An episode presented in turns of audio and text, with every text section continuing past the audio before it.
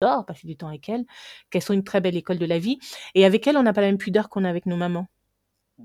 Mmh. et je suis très proche comme ça de mes nièces et j'essaye de heu, avec ma fille en me disant: «Mais est-ce que je pourrais un jour parler de» ou avec mes garçons, par exemple, en leur disant: «Ouais, mais les garçons, c'est important, le CUNY». Hello la communauté, ici Malik de Choosy Mentor. Comme vous le savez maintenant, deux fois par mois, nous recevons des personnes qui nous inspirent et qui nous motivent afin de partager un moment privilégié avec eux. Un échange sur leur parcours professionnel, universitaire, les raisons de leur choix, les gros échecs, mais aussi les grandes réussites. Et nous avons plaisir à mettre cet échange à votre disposition. L'objectif est de vous donner un accès à une communauté de mentors virtuels pour vous aider à mieux comprendre les mondes professionnels et surtout à vous accompagner dans la prise de décisions professionnelles importantes. Cette semaine, nous avons le plaisir de recevoir Shina Donia Reina, coach en image personnelle et consultante en communication d'entreprise. Shina est une guerrière, littéralement. Elle a eu plusieurs vies, regorge de multiples potentialités. Elle a une enfance au Gabon, elle a étudié à Toulouse puis à New York à l'EFAP avant de s'installer au Gabon, en rebelote, pour y travailler. Shina nous parle de son expérience de RIPAT, euh, de son installation en France, de son choix de faire une école de coach en image, de ses multiples projets dans le cinéma et surtout de son livre. C'est Maman qui commande, dont la seconde édition est disponible dans les FNAC et sur le site internet de Shina. Ce livre, une bande dessinée, a été l'objet principal de notre échange. C'est une satire d'elle-même, une mère active de quatre enfants dans le Paris bruyant et mouvementé. Vous entendrez énormément d'anecdotes de sa vie de famille qui font tout le piment de cet épisode. Vous allez écouter un épisode très détendu, drôle, plein d'anecdotes et de conseils. Je vous souhaite une excellente écoute. N'oubliez pas de nous noter 5 étoiles sur les différentes plateformes d'écoute et surtout de nous soutenir sur notre lien Tipeee. Excellente écoute à vous, à très vite. Salut China. Euh, je suis très Bonjour content Malik. de t'avoir aujourd'hui sur, euh, sur Choose Your Mentor. Euh, on va parler de tout plein de choses. Moi, ça fait un moment que, que je pensais euh, que je pensais t'inviter et finalement, ça s'est fait par, par la providence à, à l'occasion de la sortie de ton livre. Euh, je vais te laisser te présenter si Tout tu veux fait. bien, quand même, même si euh, pas mal de personnes te connaîtront déjà, mais, euh, mais je te laisse te présenter quand même. Ce que tu veux nous dire de toi et, et après, on va dérouler le cours de l'interview. Les seules personnes que le monde entier connaît, d'après ma grand-mère, hein, c'est Michael Jackson, Jésus et Feu Omar Bongo. dont elle était très fan. Donc oui, je vais me présenter avec plaisir. Je m'appelle Shina Donia, je suis gabonaise, entrepreneur digital. Euh, je suis coach en image spécialisée dans l'accompagnement d'étudiants, de salariés, de demandeurs d'emploi, de chefs d'entreprise ou porteurs de projets qui souhaitent soigner leur image pour booster leur carrière. Quand je ne fais pas ça, je crée du contenu sur les réseaux sociaux, notamment sur Instagram, où je partage ma vie de maman et de chef d'entreprise, euh, une aventure dans laquelle je me suis lancée il y a 16-17 ans maintenant. Euh, et quand je ne fais pas ça, ben j'écris des livres. Donc mon tout premier est sorti Mhm. en juillet dernier. C'est une bande dessinée intitulée C'est maman qui commande et elle raconte donc les péripéties de ma vie de maman euh, qui élève euh, ses enfants à Paris et qui n'a pas besoin de super nanny pour leur appeler qui commande dans la maison, c'est-à-dire maman. marche. Merci beaucoup pour cette, cette brève introduction, China. Alors, ce que personnellement, moi, je te connais, donc je suis sur les réseaux sociaux, euh, donc je vois ce que tu fais aujourd'hui, mais j'ai bien envie de, comprendre tout le cheminement, euh, bah, bah, comment ça s'est passé. Du coup, une des questions que j'aime beaucoup poser, c'est de savoir comment tu grandis et, qu'est-ce que euh, qu'est-ce que l'enfant que tu as eu, la, petite fille que tu as été, pardon, dit de la personne que tu es devenue? En fait, quel est l'impact de ton enfance, de comment tu as grandi sur la personne que tu es devenue aujourd'hui? Oh là là, une, euh, une très jolie question. Euh, c'est d'autant plus que j'aime beaucoup euh, dire à Hmm. mes clientes, ce sont essentiellement des femmes, de ne pas oublier la petite fille de 8 ans qu'elles étaient en même temps qu'elles continuent ce très beau Mhm. voyage qui est la vie, peu importe les hauts et les bas. Et j'aime toujours regarder, non pas en arrière, mais juste à mes pieds. Et je vois toujours la petite China de 8 ans, d'ailleurs une très jolie photo de moi à cet âge-là. Euh, et je veille à lui tenir la main. Et cette petite fille était, euh, elle était certes timide, donc je suis devenue l'opposé total aujourd'hui, mais elle avait bon cœur. euh, elle voulait aider les gens.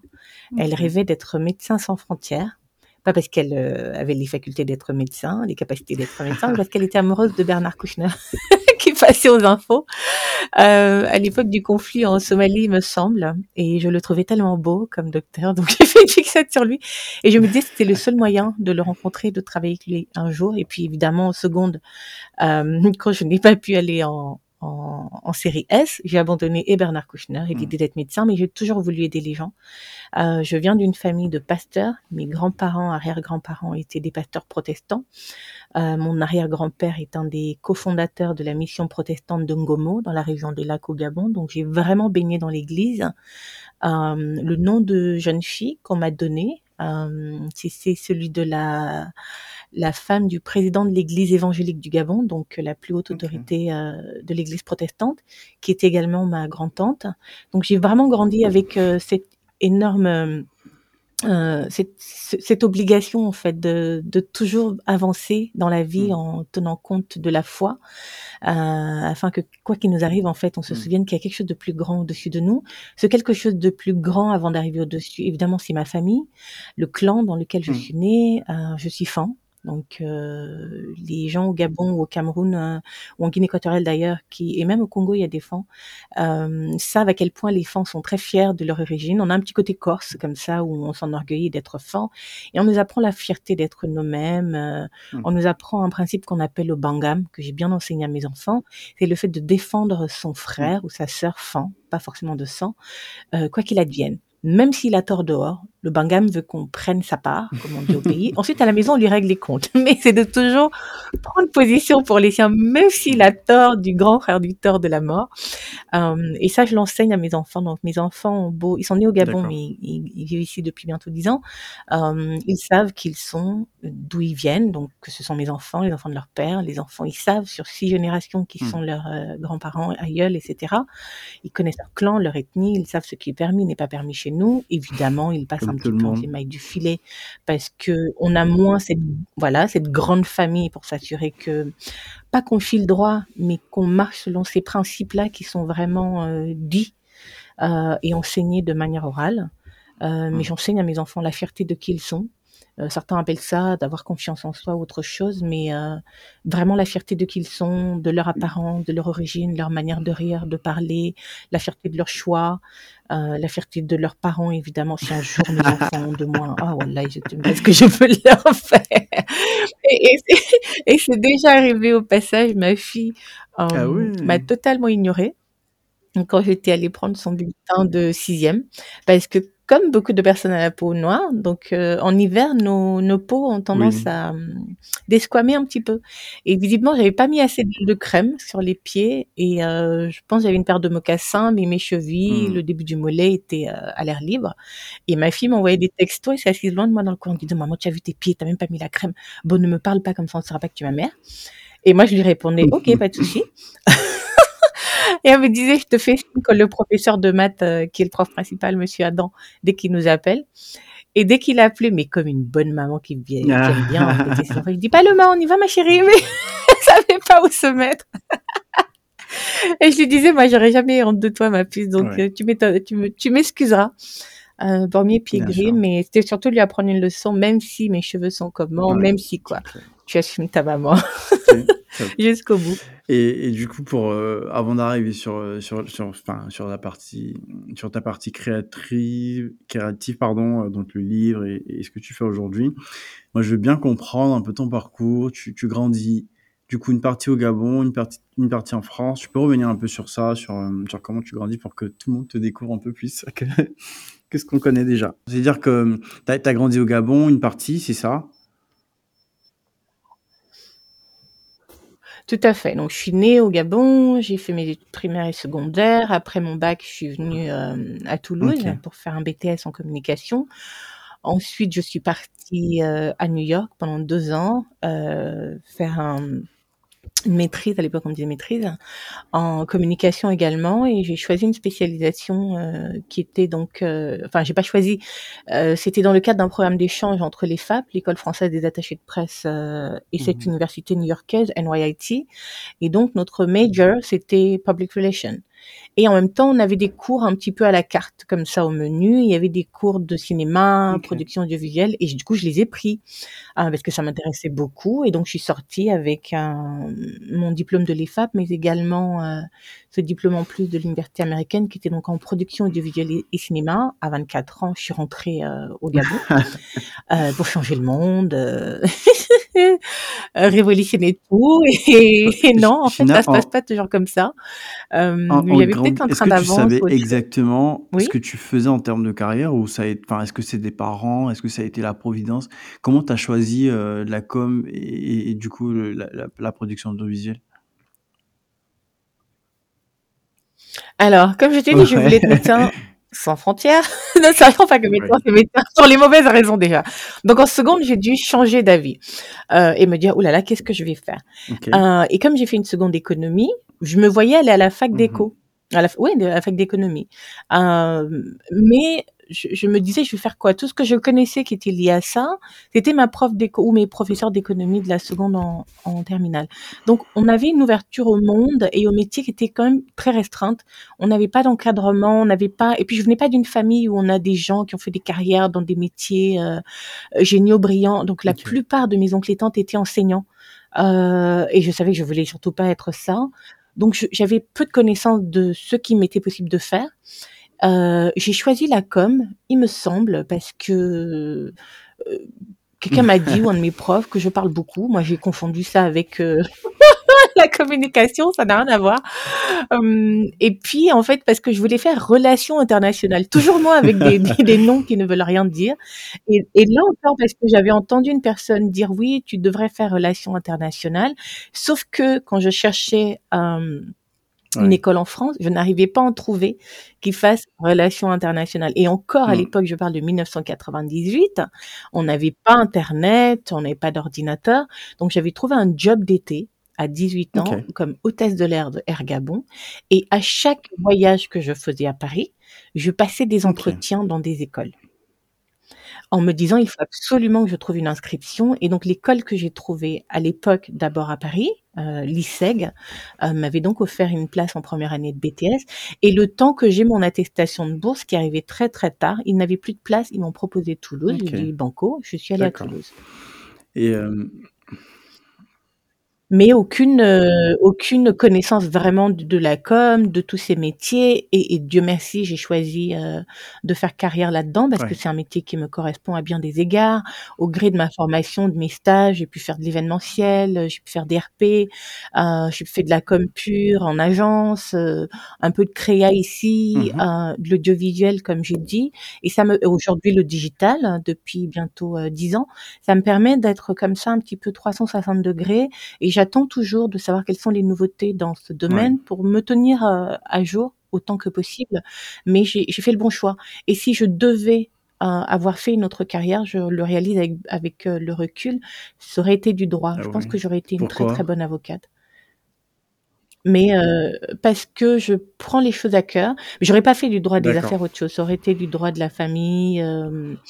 Euh, même pas du droit pénal parce que sinon j'allais aller insulter les papas les mamans des gens là dans le tribunal et tout Ouais. et j'allais trop juger parti euh, mais je pense le droit de la famille oui parce qu'encore une fois je viens d'une grande famille où les affaires de Mhm. famille c'est nos affaires c'est nos palabres en tout cas mes clients allaient dessus que leurs problèmes sont mes problèmes et j'aurais certainement une spécialisation sur le droit des femmes et à défendre des femmes en Afrique sur des questions de Mhm. divorce, sur des questions de garde d'enfants qui leur sont souvent refusées au profit du mari parce que on suppose qu'il a plus de moyens et parce que les codes civils sont calqués sur ceux de vrai. Napoléon à Mhm. l'époque dans beaucoup de nos pays francophones en Afrique. Euh, J'aurais euh, combattu sur les histoires de viol, d'inceste, euh, de polygamie pour les femmes qui se sont retrouvées Mhm. flouées dans des situations où elles n'avaient pas signé pour ça. Ouais, non, j'aurais été une avocate des femmes comme petit pays Mais au Cameroun. je dis ça en passant, mais c'est pas tard. Hein. Il y a des, il y a des carrières sur le tard comme ça. Mm, ouais, mais j'ai pas la- Ouais, vrai. Non, mais je peux me rendre utile autrement. Aujourd'hui, j'ai pu, j'ai pu euh, créer euh, une communauté d'hommes et de femmes en ligne avec euh, laquelle on peut discuter de ces choses, qu'on peut Mmh. mobiliser parfois sur certaines causes. Je peux venir en aide à des associations qui ou des avocats d'ailleurs Mmh, mmh. qui sont vraiment sur le terrain à se battre pour ces choses-là. Mais non, une flemme totale d'aller faire encore cinq années dedans. C'est clair. Euh, J'avais une question sur ce que tu as dit, ça m'est sorti de la tête. Euh, bon, c'est pas grave, on va, ça va certainement revenir. Euh, du coup, Toulouse, après Toulouse, Mhm. tu choisis de, de continuer en, en communication. Donc, tu pars à New York en À New échange. York. Ça se passe comment? Est-ce que tu kiffes les États-Unis? Est-ce que moyen et, et puis, du coup, enfin, ouais, comment ça se passe, quoi? En amour, j'étais en amour. Je me suis dit pendant longtemps, la seule ville au monde où je pourrais vivre à part Hmm. euh, chez moi, à Libreville, c'est New York. Et je me souviens quand j'ai pris, euh, la- la- enfin quand on a atterri à New York, euh, c'était un vol Air France et euh, ils sont en partenariat avec Hmm. Delta Airlines dans le Ouais. cadre de SkyTeam, euh, l'alliance SkyTeam, il me semble. Et le pilote français, donc c'était la dernière fois que j'entendais Hmm. du, du- du français avant longtemps. hein. J'étais assez nostalgique et puis je me disais d'habitude je quittais mes parents pour aller à Toulouse. C'est loin, mais bon. Mais là c'est encore Hmm. plus loin. C'est un autre pays, c'est un autre continent. On parle pas le français. euh, et le pilote avait dit nous souhaitait bienvenue. euh, nous venons d'atterrir à l'aéroport. euh, je crois que c'était La Guardia. Euh, le, cap- le commandant tel tel tel vous souhaite tout ça, la météo, blabla. Et il disait bienvenue à New York. S'il y a quelque chose que vous cherchez que vous ne trouvez pas dans cette ville, c'est que cette chose n'existe pas dans le monde. Je n'ai jamais oublié ces mots. Et c'était pour moi le meilleur accueil qui soit, celui qui disait Ouais. que le champ des possibles est infini ici. Et en effet, c'était le cas. Je n'ai jamais expérimenté le racisme Mhm. à New York comme je l'ai expérimenté en France quand j'étais étudiante à la recherche d'un appartement euh, ou à vouloir entrer euh, à des soirées dans des, des lieux qui étaient un peu plus Ouais. blancs que voilà inclusifs, on va dire ça comme ça. Euh, euh, tout était possible. Je n'ai jamais été au contact de personnes venant de partout dans le monde. Dans ma classe, j'avais des professeurs japonais, mais d'origine, mais américains, euh, qui nous donnaient des cours sur le cinéma Hmm. français. Ils nous parlaient des frères Lumière. Ils n'arrivaient pas à bien dire Lumière. Euh, à côté de moi, il y avait une indienne, euh, une zaïroise, mais il y avait le monde entier était dans, dans ma classe, dans mon université. Je marchais dans la rue, mais j'étais en pamoison tout le temps. New York est tellement plus que c'est tellement ouais. ce qu'on voit déjà dans les films de Noël et tout ça, mais une ville magique. Euh, en France, j'étais toujours la dernière, mais je, je jure devant Dieu mon Dieu pays, la dernière à trouver mon stage. Euh, Hmm. euh, à New York, j'étais une des premières parce ouais. que ma différence, en fait, plaisait énormément aux recruteurs. Quand j'arrivais euh, dans une entreprise pour un entretien d'embauche et ils voient ces jeunes filles noires et bon, ils vont demander Where are you from? Parce qu'à l'accent, ils sentent bien que je suis pas d'ici. Et euh, au début, je disais I'm from Gabon, donc bon, il levait les sourcils, genre, hein, quoi, où Et j'étais en mode next to Congo, Tintin. Et au bout de deux fois, j'ai dit bon, ça sert à rien. Et dit I'm from France. Oh my God, vous parlez français Et moi tout de suite, alors là, dans mon français le plus parisien, ah oui, bien sûr, tout à fait. Alors ce que New- ce que New York m'a appris, c'est que le champ des possibles est infini pour tout le monde, que le rêve américain existe à condition de vouloir travailler, euh, qu'on donne sa chance à quasiment tout le monde. C'est un des pays, euh, donc les États-Unis, où on peut vivre sans papier longtemps, sans se faire embêter tant qu'on Va pas en ne prison. qu'on ne voilà qu'on ne fait rien qui soit hors la loi en plus de ça perso j'avais une bourse Mm. étudiante dont j'avais mes papiers euh, mais New York m'a permis de revenir donc ensuite en Afrique avec un sentiment de d'être allé prendre le meilleur de ce que mes études pouvaient me donner dans cette double culture à la fois euh, anglophone et francophone et euh, je pense que si je m'étais limitée uniquement à des études en France, j'aurais une vision du monde qui est très franco-française et assez fermée. Et euh, que d'ouverture d'esprit, que d'ouverture sur le monde. Euh, quand on se promène dans New York, hein, you never know who you're gonna meet. Ça aussi, c'est une, c'est une phrase typique des New-Yorkais. On peut être en train de marcher dans la rue, au bout d'un immeuble, euh, on croise euh, euh, Robert De Niro qui promène son Mm. chien, par exemple. Et ce que les New-Yorkais ont de génial, ils ne dérangent pas les gens. Euh, ils vont pas dire oh my god Robert De Niro. On se regarde juste et puis on sait que voilà il sait qu'on sait on se sait. Et puis, et puis on passe on les laisse tranquilles. Euh, mais c'est une ville magique. Euh, et très honnêtement si s'il y a un endroit dans le monde où je pourrais vivre c'est New York. Sachant que je suis arrivée aussi euh, juste après les attentats du Ok. 11 septembre.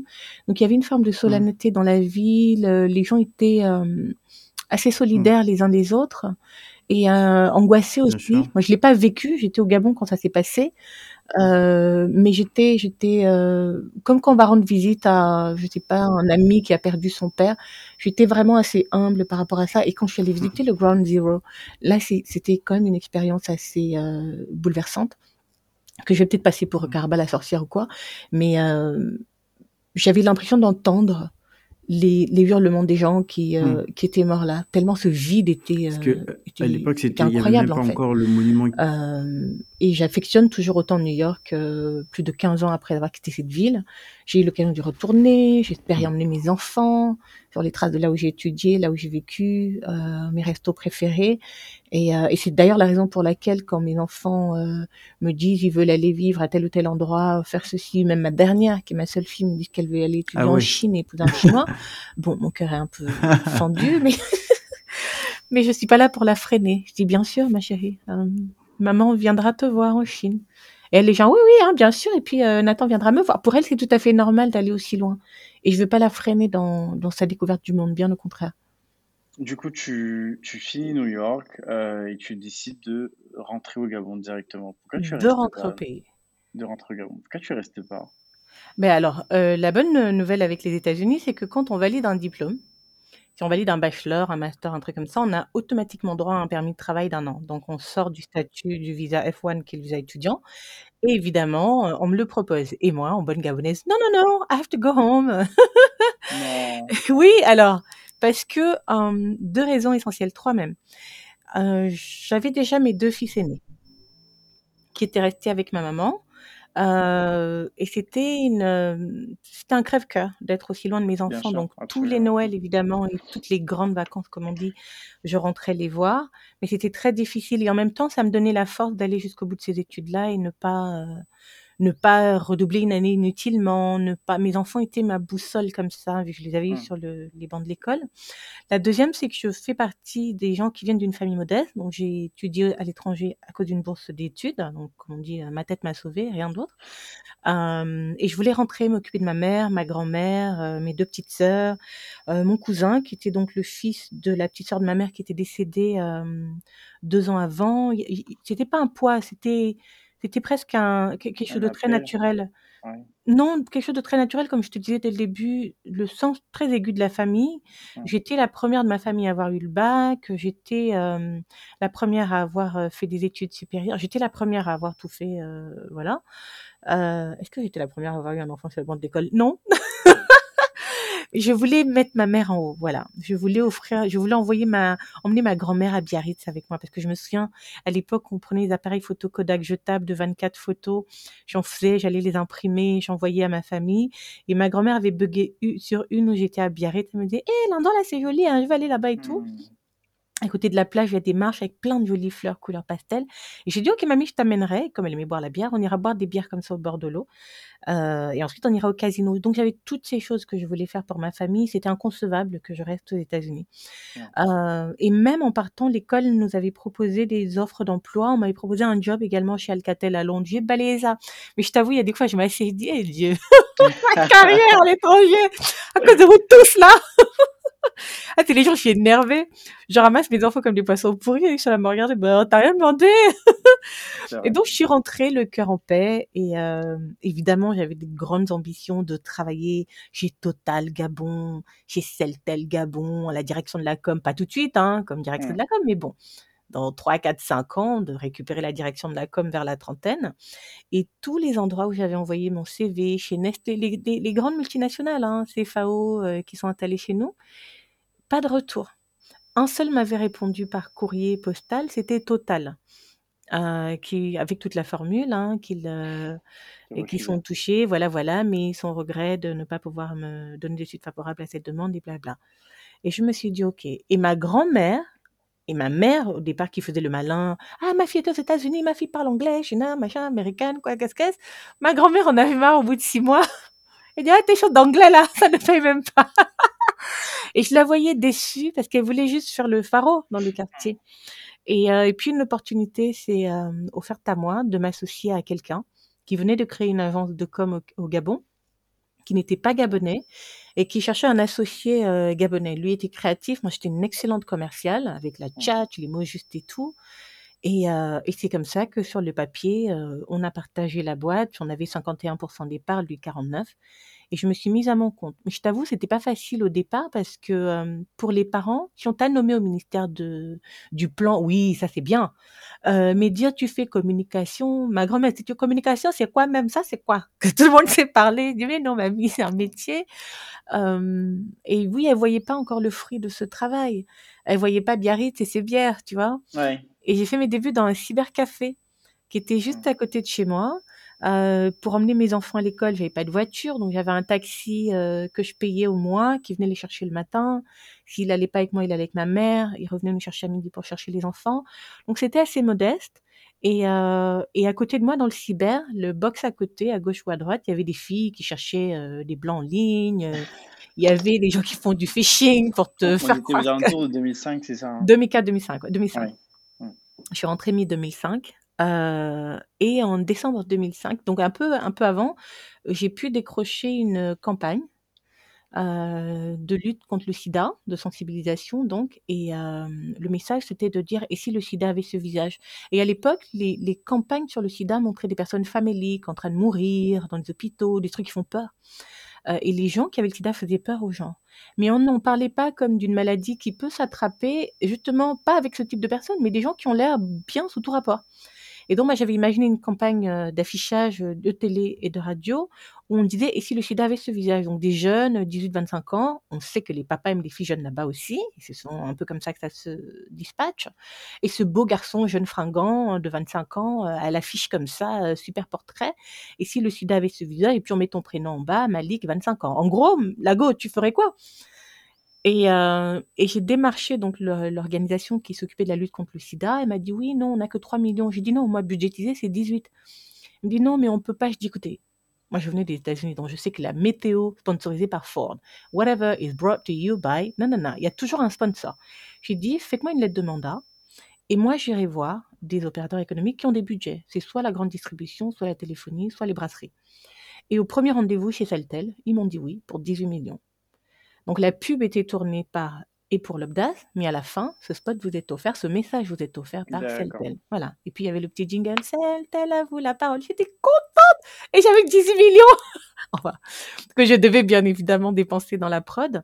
Mais va trouver maintenant des jeunes qui veulent euh, poser comme ça. Mais il y avait personne. Tous ceux qui oui. venaient au casting, quand tu leur expliquais, oh non, madame, pardon, on va dire que machin. Devine qui a fini par poser? Moi-même. Oh non. Bah, j'avais 25 ans et je me suis payée. et euh, le garçon, c'était le fils de la directrice de l'organisation euh, de lutte contre le sida, qui était un artiste, chantait du reggae, il avait rien à foutre de rien. Et il a pris son cachet à l'époque, je crois c'était 500 000 que je, je lui avais versé à moi aussi. Et puis, il y avait un, un, un volet avec les enfants qui eux disaient, je me souviens très bien de la campagne, hein, qui disait, euh, je veux que tu sois là quand j'aurai mon bac. Ensuite, il y avait une autre petite fille, je veux que tu me, me conduises à l'hôtel le jour de mon mariage. Je veux, je veux, je veux. Et puis à la fin, ça disait, papa, maman, protège-toi du sida, reste avec moi. Et là, euh, c'était plus facile de trouver des parents qui, euh, qui mettaient leurs enfants en contribution. Et cette campagne m'a révélé aux yeux du public et des annonceurs, en fait. Et c'est comme ça que par ricochet, j'ai décroché d'autres marchés tout de suite. Mais j'aime dire aux gens qui euh, s'intéressent à mes débuts de dire vous n'êtes pas obligé de commencer par des contrats minables et de facturer pas cher. Je savais ce que je valais et je savais ce qu'il me fallait pour produire cette campagne. Donc, hors de question que j'accepte euh, 4500 euros.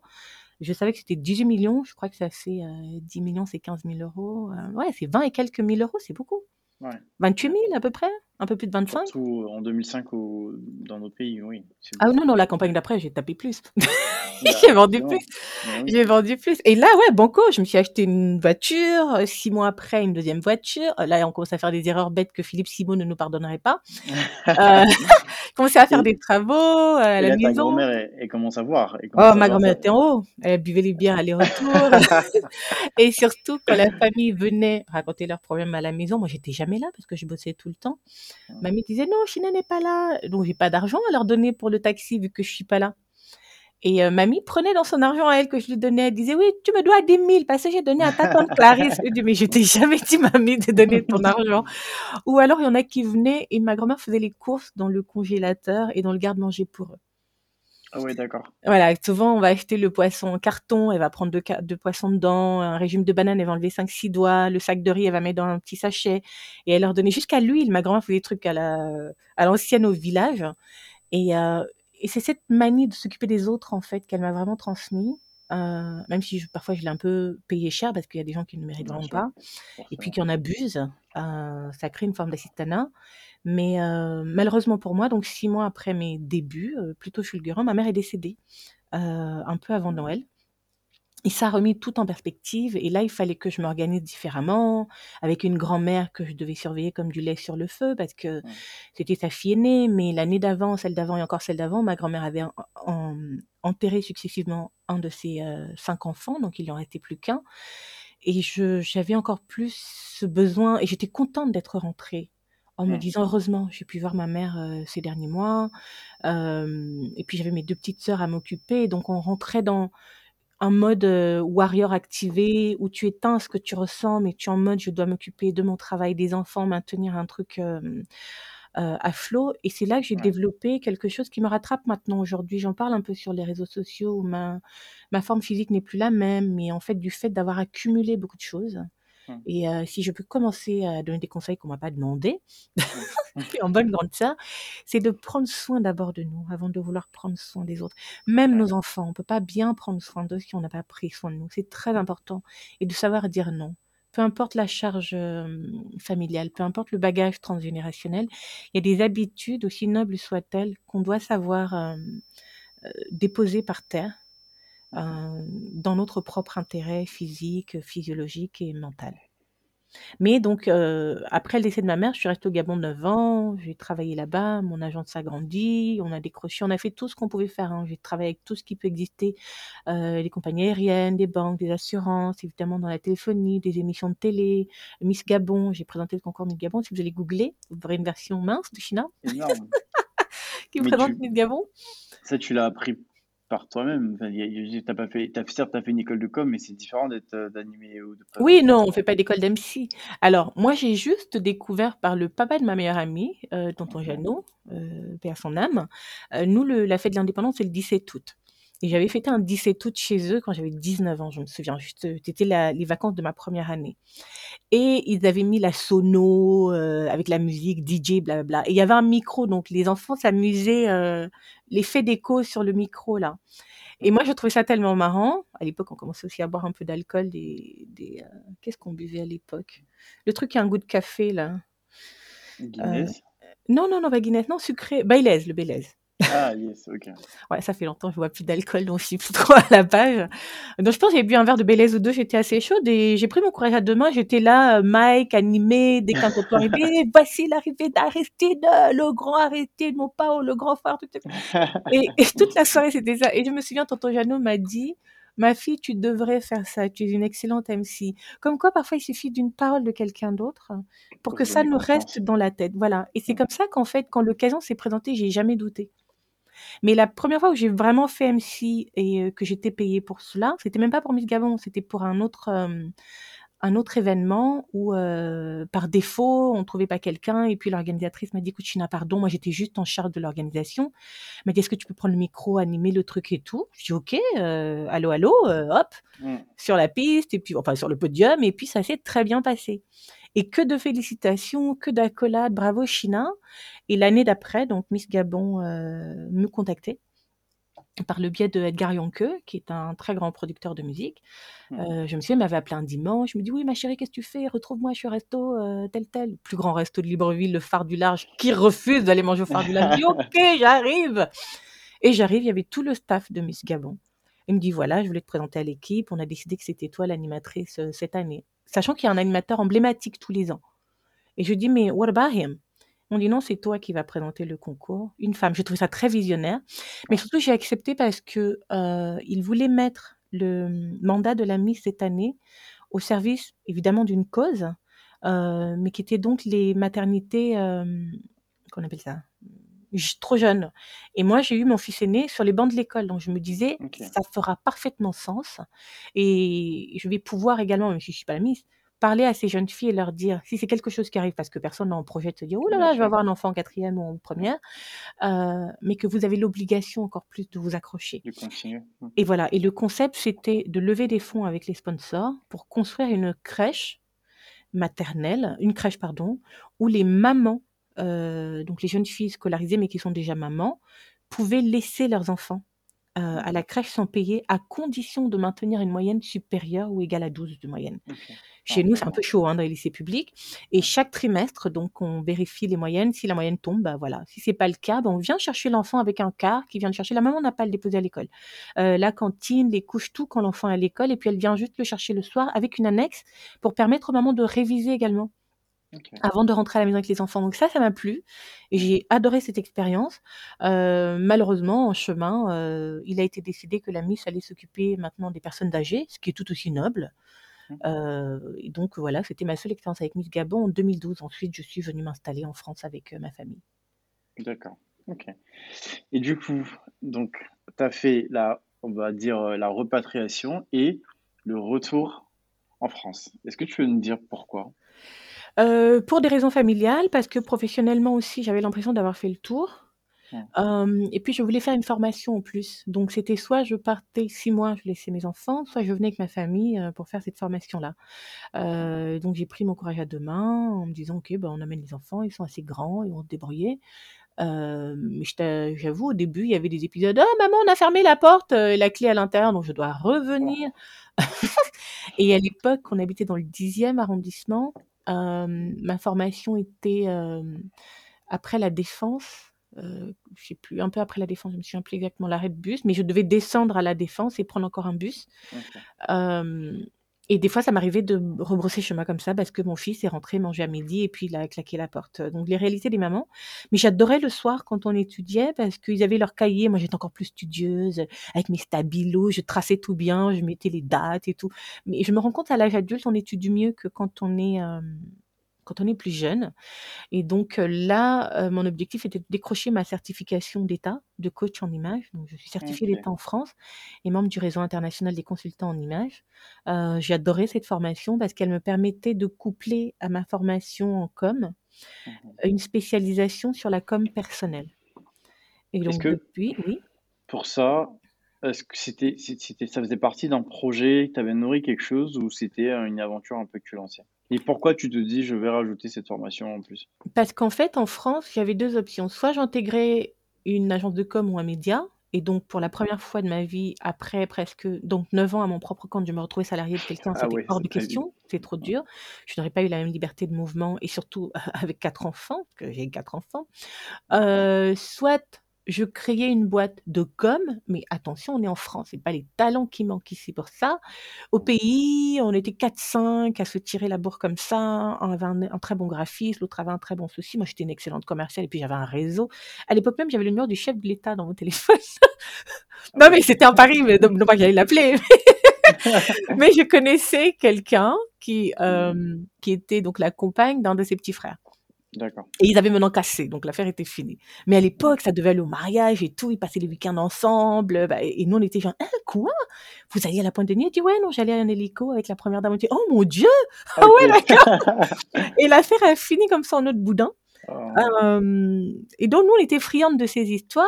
Et elle me disait, oui, non, machin, mais euh, elle a même... euh, euh, qu'elle devrait... Enfin, qu'elle n'a pas eu l'occasion d'en parler avec Ali. Je dis, en plus, tu dis Ali? Elle dit oui, mais machin, euh, j'ai j'ai son numéro. Et nous, on était genre, what? Tu as le numéro de... Elle nous a montré, c'était un 07. Donc, je- on était deux, donc je vais pas trahir le nom de l'autre. On a toutes pris le numéro, genre, on ne sait jamais en cas de qu'est-ce qui se passe. Mais en même temps, c'était des blagues, genre, si j'active ce numéro, il va y avoir un missile gamma qui va tomber dans ma maison. on va tricoter tout de suite. On va tous être euh, complètement pulvérisés. Donc, j'ai- même amusé à dire que, ah ouais, ouais, moi, j'ai le 07 du président, mais pour rien au monde. En revanche, en bonne copine qu'on était, on dit, oui, tu dois l'appeler, dois lui dire ce qui s'est passé, c'est pas normal, Anna. Et elle a appelé sous nos très mauvais conseils. Son ex l'a appelé dans la seconde qui a suivi pour la menacer de tout et rien. Et on a compris qu'il vaut mieux pas appeler le président comme ça. Je, je pense que ouais, c'est pas évident. voilà. Donc la France, pour rester libre, disponible pour mes enfants, j'ai choisi de construire ma carrière autour de ma vie de famille et de maman. Et donc, fallait que je travaille à mon compte, à domicile idéalement. Et le digital m'offrait une opportunité fantastique d'avoir mon activité dans la main, littéralement, ou sur mon Mmh. ordinateur portable. Et c'est comme ça que j'ai migré euh, vers les réseaux sociaux. Donc Facebook à l'époque, parce que j'étais de la vieille école pour me faire connaître comme une consultante en images, même si les gens l'associaient beaucoup à Christina Cordula, euh, Mmh. comment s'habiller, ceci, comment nouer une cravate, comment porter des couleurs avec des rayures et des fleurs et des machins. Moi, ça me saoulait royalement, même si ça fait partie de mon métier. Moi, ce qui m'intéressait, c'est comment soigner votre image et vous en servir pour booster vos carrières. Et donc, euh, petit à petit, la communauté s'est créée, les gens venaient, je montrais la- l'arrière-cour, ma vie de maman, le travail, ce que je fais. Et, euh, au bout de quelques mois, j'ai eu mes premiers clients. euh, et progressivement, avec cette communauté, des marques sont venues me proposer des collaborations au bout de deux ans. Et aujourd'hui, donc, je suis un ratio de 60-40. Euh, donc 40 les, les, les coachings et 60 les, les collabs avec les marques. Euh, et vraiment, avec le temps, cette communauté continue de grandir, me donne aussi des sujets sur lesquels euh, je peux m'appuyer, euh, voilà, et, et en parler, soit à l'écrit, euh, euh, soit pour des lives. Par exemple, pendant le confinement, ça a été une opportunité de, Mmh. de nous connecter, de parler de ces choses, parce que je savais que les gens se sentaient seuls chez eux et angoissés à l'idée de mourir ou de Bien perdre sûr. un proche. Et ces lives étaient des moments de retrouvailles, un peu comme au village autour du feu, où on raconte une histoire, où, où quelqu'un arrivait de l'étranger et puis il raconte, c'était comme ça, c'était machin, et nous les petits, on est là, genre, waouh, tout est trop génial. Euh, et donc, il y a deux ans, euh, j'ai commencé à vouloir écrire, parce que j'aime raconter des histoires.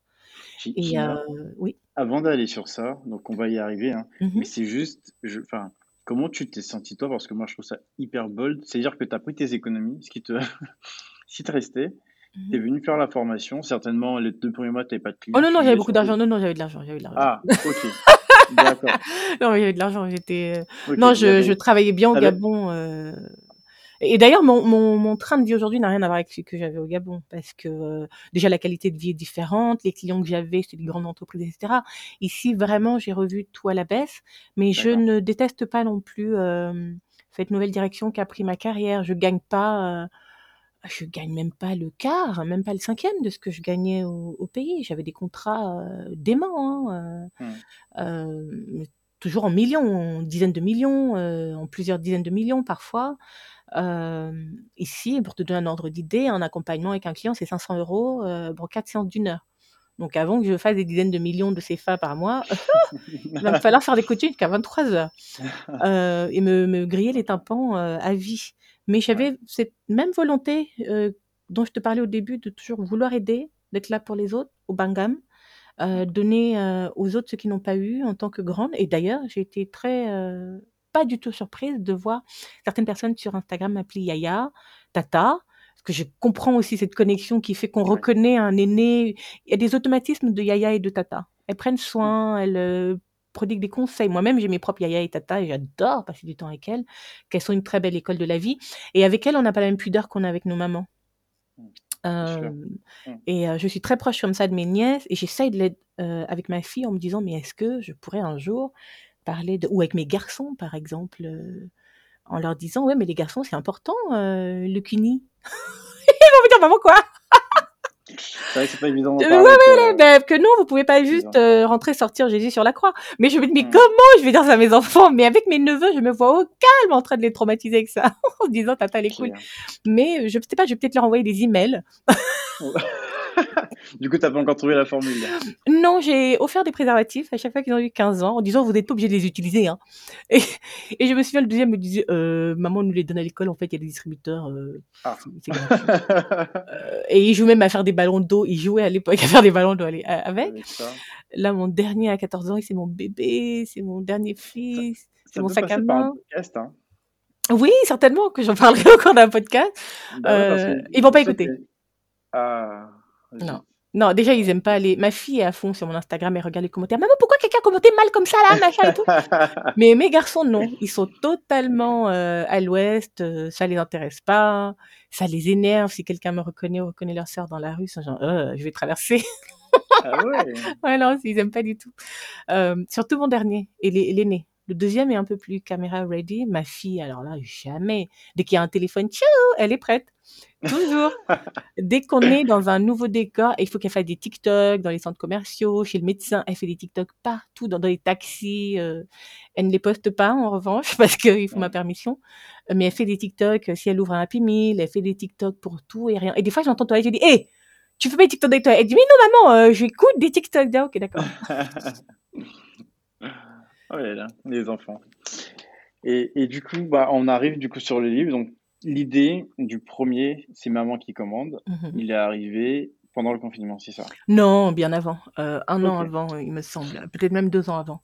Euh, J'avais envie d'écrire des histoires euh, et j'hésitais entre raconter le deuil de la mère, donc un livre intitulé Ce que j'aurais voulu que ma mère me dise sur la vie, mais la vie ne nous a pas laissé le temps. Donc je continue de l'écrire et euh, je l'ai dédié à ma fille et à toutes les filles qui perdront un jour leur mère, parce que c'est quelque chose qui va arriver, ou qui l'ont déjà perdu, et à se préparer à, mmh, à accepter l'idée que c'est à nous d'enterrer nos parents et pas le contraire. Et c'est l'un des plus beaux conseils qu'une de mes tantes m'a donné à la mort de ma mère, en me disant si ta mère avait dû t'enterrer, elle serait morte deux fois.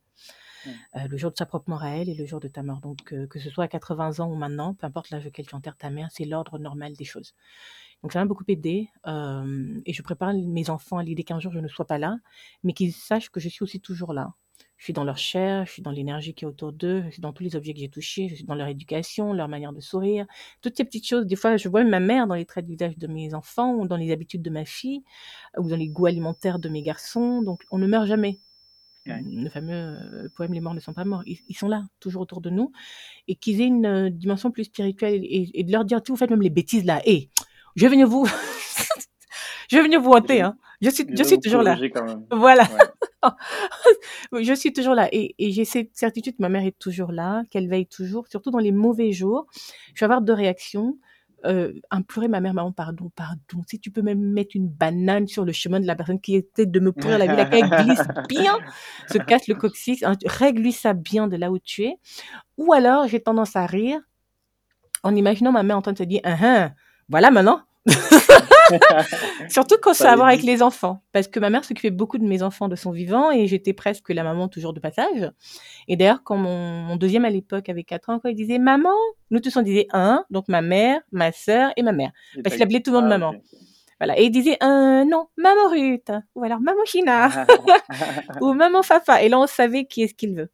Euh, et c'est vrai que je suis vraiment pleinement devenue mère après la transition de ma mère. Et dans les moments où c'est un peu dur d'être parent, parce que c'est dur d'être parent, j'imagine ma mère en train de bien se moquer que, hein, hein, voilà, c'est ça, vous êtes allé faire les enfants, non, vas-y. Et en même temps, sa petite voix me disant, mais bien sûr que tu peux le faire. Et quand je l'ai fait, mais tu as vu, je de train de pleurer pour rien. Ma mère était un peu euh, ce genre d'amour un peu tough love, en même temps une femme très douce. Euh, mais ma mère savait que j'étais capable de tout, elle ne le verbalisait pas. Mais c'est quand j'avais fait qu'elle disait voilà non, j'avais peur de quoi. Et c'est comme ça que j'aime euh, j'aime l'imaginer et surtout me dire qu'elle est plus heureuse de me savoir heureuse. Et que si je pleure, ma mère pleure. Si j'ai mal, elle a mal. Donc je, je, je veux aussi écrire ce livre pour apprendre aux gens à être heureux malgré le départ, la transition des êtres aimés, parce qu'ils reposent plus en paix en nous sachant heureux et en paix avec leur départ. Donc il y avait ce premier livre qui va mettre longtemps à sortir parce que que de choses j'ai encore envie d'écrire et peut-être que je vais voir ma fille grandir avant de l'écrire pleinement, la voir devenir jeune femme. Je voulais écrire un autre, euh, Sex and the City à l'africaine qui s'est transformé en un script d'une comédie romantique mmh. euh, que j'espère avoir l'opportunité de, de, tourner donc en Côte d'Ivoire. Euh, dans un an, deux maximum. On a déjà fait le casting. C'est un projet très très avancé. Euh, et puis donc le troisième, c'était de raconter mes péripéties de maman. Et je voulais que les enfants le lisent. Quel meilleur format que la BD. Et donc deux ans pour trouver euh, l'illustratrice, un an pour valider tout. Et il est sorti donc en juillet dernier. Il s'intitule C'est maman qui commande. Ok. sur la, c'est une série, hein, c'est ça, ou un film? Euh, Alors à l'époque, je voulais faire une, une série. Hum. Et ensuite, je l'avais pitché à Canal+. Euh, je voulais une série donc qui se passe à Paris avec des afro-descendantes parisiennes, modeuses, tout ça machin, des histoires d'amour, euh, avec des épisodes, des, choses complètement loufoques. Il y avait un épisode par exemple euh, qui s'appelait le zizi coupé, donc une fille qui sort avec un mec noir mais se rend compte qu'il n'est pas circoncis. Donc le, la question de l'épisode c'est est-ce que tu peux sortir avec un noir qui n'est pas circoncis? Voilà. Oui. Et mais ça parle pas que de sexe, ça parle de plein de choses. Ou alors une qui est totalement excitée par le maître de CP, de C triplé, euh, parce qu'il a une odeur corporelle euh, qui réveille tous les phéromones chez elle. Et donc oui, est-ce qu'on coucherait avec le... Mais la voilà en train de s'inscrire à des activités de parents d'élèves et tout, juste pour respirer l'odeur du maître. Alors qu'elle est mariée et c'est le maître de ses triplés. Je suis assez fière de ce scénario parce que je sais que ce sera quelque chose de frais, de nouveau dans Paris. Et puis Canal m'a dit non, ils ne produisent que des Oh séries qui se passent en Afrique, le décor africain, les trucs. J'ai dit, voilà, voilà. Vous aimez toujours les, les- la poussière, les trucs. C'est pas forcément vrai. Je caricature. Il y a de très belles Hmm. séries qui sont sorties. Sarko et Mangan. En ce moment, il y a une série gabonaise Ouais. intitulée Manuata. Euh, il y a des belles productions qui sortent de Canal. Donc j'ai dû repenser la chose. Et un ami m'a Pour dit. China, on est plus fort sur notre terrain. Toi, ton terrain, c'est l'Afrique. Paris, là, tu as encore une gaouaze qui se perd entre le Hmm. 15e et le truc arrondissement. Je connais pas grand-chose parce que je travaille vraiment de chez moi. Mais Paris is my... euh, Paris. L'Afrique is Hmm. my place. Euh, après, je pouvais pas aller le, le tourner au Gabon parce que pour mes opinions politiques, je Hmm. n'ai pas la possibilité de rentrer chez moi sans risquer de me faire arrêter. Et donc, je me suis dit, très bien, quelle est la ville la plus cosmopolite, dynamique, ambiancée la nuit, qui bouge, mode, francophone et tout? Tadam, tadam, tadam, je te laisse répondre. Abidjan. Abidjan, évidemment. Et je me suis dit, Abidjan, c'est le Las Vegas de l'Afrique francophone. Et euh, au lieu d'en faire une série, donc j'ai rechangé le, le script parce qu'on n'écrit pas un long métrage comme on écrit une série. Toujours les mêmes, euh, les mêmes euh, personnages. Et évidemment, la série commençait autour du mariage de l'une d'entre elles. Et donc, je me suis dit, le mariage, c'est extrêmement coûteux pour une première série. Je vais faire le premier film donc sur l'enterrement de vie de jeunes filles. Au lieu d'aller à Las Vegas, elles vont aller à Abidjan. À Abidjan. À Sini même peut-être, non? Non, il y aura du Assini, il y aura Abidjan la nuit. Donc moi-même, j'ai dû aller en repérage à Abidjan, visualiser les hôtels que je voulais, les restos, les bars, la nuit. Les... Il y avait plein d'endroits, je notais, je fais des photos. Donc tout Hmm. est assez bien écrit. On a fait un casting là-bas, à Dakar également, euh, ici à Paris. Donc je sais, mais quand tu verras l'acteur masculin dedans, oh, là, c'est un Congolais. Lui-même, il sait pas encore qu'il est pris. Euh, voilà, il est magnifique. Il ressemble à Tay Diggs, Tay Diggs, je sais pas. Attends, mais il va, il va peut-être l'entendre là sur le podcast. Mais il sait pas, c'est pas son nom, il sait pas qui c'est. Il y a plein d'acteurs congolais. Ok, il saura pas qui il est. Mais même moi, quand je l'ai vu au casting, j'étais genre, oh my god. Et c'est cette réaction que je veux que les filles aient. Dans... Oh my god. Et Hmm. la, la question que pose donc le premier film, parce que du coup, au lieu de faire une série, je me suis dit, je vais faire à la hum, Very Bad Trip, un film 1, un Ok. 2 et un 3. Comme ça, j'ai toute ma matière, je ne jette rien. Et le thème central, c'est le mariage. Chose très importante dans nos familles. Et c'est l'une des deux occasions, des trois occasions qui réunit le plus la famille. Le mariage, la naissance d'un enfant et les décès. Donc, je Mhm. trouvais les décès assez glauques, etc. La naissance d'un enfant, bon ben voilà. Je me suis dit, je prends le mariage, c'est plus fédérateur. Et que de choses se passent dans les mariages, euh, des scandales, des quoi, la maîtresse est venue, le quoi. et- il y a de quoi rire, il y a à boire et à manger. Et donc, j'ai voulu aussi mettre à l'honneur le mariage de chez nous. Donc, le premier, c'est l'enterrement de vie de jeune fille. Et la question que pose le premier film, si moi je me lève avec mes meilleurs amis, on quitte Paris, chic choc là, on va au Hmm. Pullman ou au Noum, fêter euh, mon enterrement de vie de jeune fille, dans un long week-end où il y a aussi la Sunday Abidjan. Et puis je dois aussi aller, ben oui, oui, récupérer ma robe de mariage euh, à l'atelier des Liquam. Et puis on doit aller à signer, et puis quoi qu'est-ce, machin, machin. Et que je tombe par hasard, le premier jour, sur mon ex, le gars qui m'a laissé un gourmand, pas possible, quand j'étais étudiante. Et je savais même pas qu'il vit à Abidjan. Et comme le bon vin, il s'est bonifié avec le temps, et moi aussi évidemment, et que mon futur ex-mari est quand même loin, à 5000 kilomètres, et que le gars charge toujours un peu, est-ce que je vais me lancer, laisser tenter ou pas? C'est la question que pose le film. Et donc à la fin du film, on verra si oui ou non elle a donné ou si elle n'a pas donné. Voilà. Ah, ça va être une dinguerie. Voilà. C'est toujours avec Canal Euh, on verra. Maintenant, je préfère le malin à Canal en disant, Hmm, you know what? Parce que je suis à même aujourd'hui d'aller le pitcher à Netflix, d'aller le pitcher à n'importe qui. Il y a Euh, beaucoup d'acteurs maintenant. ouais. Voilà. Et ensuite, dans le 2, euh, donc le deuxième film, c'est le mariage coutumier. Et moi, je suis bantou, je suis d'Afrique centrale. Le mariage traditionnel chez nous répond à tout un cérémonial que beaucoup de gens ne connaissent pas s'ils ne sont pas bantous. Et je voulais créer le pont entre un mariage bantou, c'est-à-dire une fille bantou, donc elle est camerounaise, la mariée, et quelqu'un d'Afrique de l'Ouest. J'ai choisi le Sénégal pour la beauté de la culture, euh, euh, des cultures de là-bas, leurs costumes, la manière de s'habiller, leur cérémonial et tout, et de créer cette jonction entre les deux au cours d'un très beau film sur les mariages, parce qu'il y a plein de jolis wedding, euh, wedding mariage, euh, films. Hmm. On a The Wedding Party qui est du Nigeria, mais c'est un mariage occidental finalement avec la robe blanche et tout. Mais nous, on parle de la dot. Et la dot telle que chez moi les font fait, le bœuf, le machin, les épreuves, les tout. Et encore une fois, le tonton alcoolique, le cousin drogué qui fouille les sacs à main des gens, toutes ces choses-là. Euh, les vampireux qui sont de sortie. Au village, qu'est-ce qui n'arrive pas? Ouais. Donc, mais, et, et d'imaginer ces Parisiennes dont la moitié n'a jamais mis les pieds en Afrique et encore moins dans le village de l'une d'entre elles. Euh, et tout ce qui peut se produire là-bas. Et le troisième film, donc c'est le mariage retour, qui est le mariage religieux au Sénégal. Et je voulais aussi montrer ce mariage traditionnel avec la, cette euh, religion musulmane qui est très très présente en Afrique de l'Ouest. Montrer aussi les, les, les, les pros et les cons de ce type de mariage-là. Et la question que posera justement ce mariage, c'est est-ce que euh, le marié va choisir, parce que c'est une thématique, euh, d'ailleurs, dont j'ai chaudement parlé aujourd'hui dans mon Instagram, le mariage musulman autorise quatre femmes.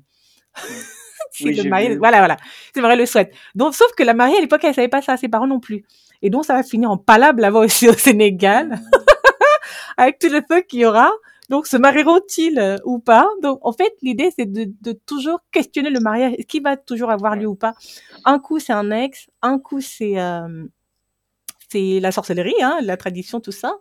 Et un coup, c'est la La religion. euh, la religion. voilà. Et puis, le clash des cultures aussi euh, et la place de la femme.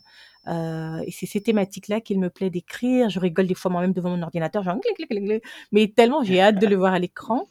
Et euh, je, veux faire euh, contribuer le plus de talents africains possible. C'est des films où je sais que la mode doit être à 80-90% made of Africa, la musique, j'ai déjà la bande son dans ma tête des nouveaux artistes, des plus anciens, pour le mariage avec la dot. Mais je rêve d'une méga star. on fait souvent venir des chanteurs locaux. Et moi, je rêve genre d'un Fali Poupa, un truc comme ça sur scène.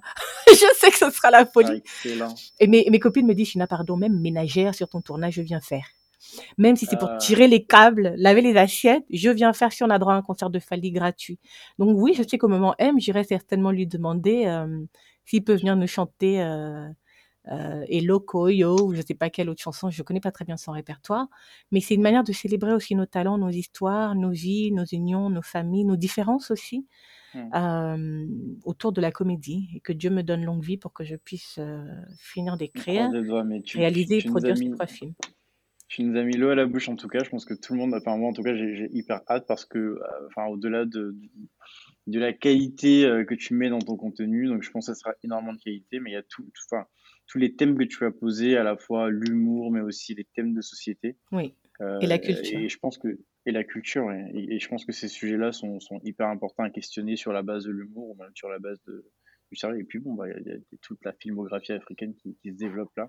Tout à fait. Et, Ce que je euh, voulais faire aussi, c'est de donner la parole euh, aux femmes, une parole débridée, Ouais. euh, qui peut ne pas plaire. Euh, et du coup, je voyais déjà des articles dans la presse sénégalaise, scandale, euh, ça dit des gros mots dans ce truc. Je dis, ah, ah, on dit des gros mots partout, c'est juste vous qui ne voulez pas le voir. Voilà, Oui, un peu comme le puritanisme euh, américain, mais les, les, les choses les plus énormes que j'ai entendues sur le sexe ou quoi, c'était souvent des femmes de ma famille. euh, parfois, Mm. les tatas sont assises, elles disent des trucs énormes. Toi, t'es un enfant, on va t'appeler, genre, papy, tu viens, viens, va nous payer les coca. Donc, quand tu déposes les coca, il y a une partie, tu entends, tu dis, T'entends hein? Et si tu traînes pas, là-bas Vous avez toujours écouté les choses des grands? T'as envie de dire, bah, pouvez vous planquer quelque part au lieu de dire ça là dans le salon. et, et, et, puis, j'avais des oncles aussi. Les hommes avaient le droit d'amener les femmes à la maison pour dormir, euh, leurs copines. Euh, L'inverse n'était pas autorisé, évidemment. Les filles pouvaient pas. bien sûr. On regarde la vitesse à laquelle elle dit, bien sûr. non mais parce que non mais Culturellement, que hein, ça passe pas. ouais voilà malheureusement oui. Malheureusement. Bah écoute, pour te dire, il y a quelques mois, ma fille me disait, oui maman, mais mon copain il pourrait venir dormir chez moi. J'ai dit, eh, de quoi? Pour faire quoi Elle dit, bah parce que comme ça, il peut dormir. J'ai dit, Valma, non. Elle me dit, mais pourquoi? Alors, fallait trouver une explication. J'ai dit, non, c'est non parce que. Mais non, mais c'est pas grave. J'ai dit, non, Valma, il pourrait dormir chez toi quand tu iras chez toi. Elle dit, bah si j'ai 16 ans, je peux pas avoir un chez moi. Je dis, non, tu peux pas. Bah alors, tu me payes un appart à 16 ans. J'ai dit, Paloma, moi, je vais payer. Ouais. Euh, non, non, ah, non, vous êtes fou. Donc, j'ai essayé de lui dire des trucs. Tes frères vont le taper. Il dit, mais pourquoi? Pourquoi la violence? J'ai dit, Paloma, c'est non. C'est comme ça, c'est comme ça. Et évidemment, tout de suite, elle me dit, oui, mais est-ce que eux pourront? Pour essayer d'être aussi juste que possible. J'ai dit, non. Est-ce que tu vois les Non. filles venir ici? C'est non. Elle fait, oui, mais Jeanne, elle était venue. Et j'ai dit, non, l'après-midi. Personne ne dort chez moi. Et du coup, mes, mes garçons, je pense, ils espéraient quelque chose de cette conversation. C'était non. Pas par souci d'équité, mais parce que, non, la maman que je suis, non.